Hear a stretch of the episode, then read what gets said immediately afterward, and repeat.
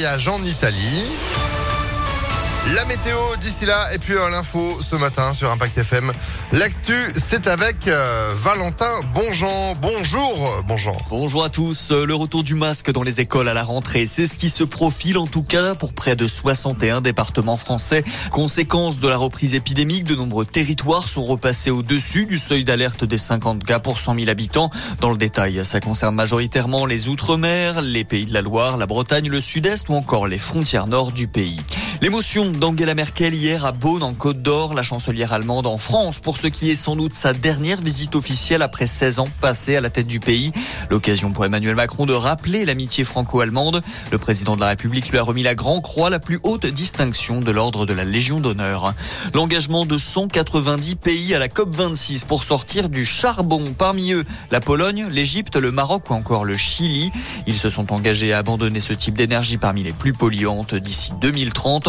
Un engagement des dirigeants, mais aussi des grandes banques mondiales qui ont promis de ne plus financer le charbon.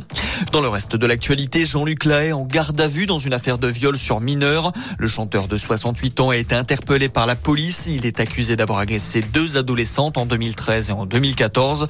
Sa fille a également été placée en garde à vue. Elle est soupçonnée d'avoir fait pression sur les victimes.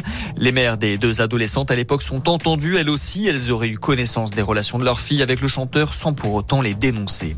De la littérature à présent et on connaît les lauréats de deux prix littéraires. Le prix Goncourt est attribué à l'écrivain sénégalais Mohamed Mboursar pour son roman La plus secrète mémoire des hommes. C'est le grand favori des critiques littéraires. Et puis le prix Renaudot, quant à lui, est décerné à Amélie Nothomb pour son livre Premier sang. On termine avec du football. Le PSG craque sur la fin et concède le nul en Allemagne. Deux buts partout contre Leipzig hier soir dans ses phases de groupe de la Ligue des Champions.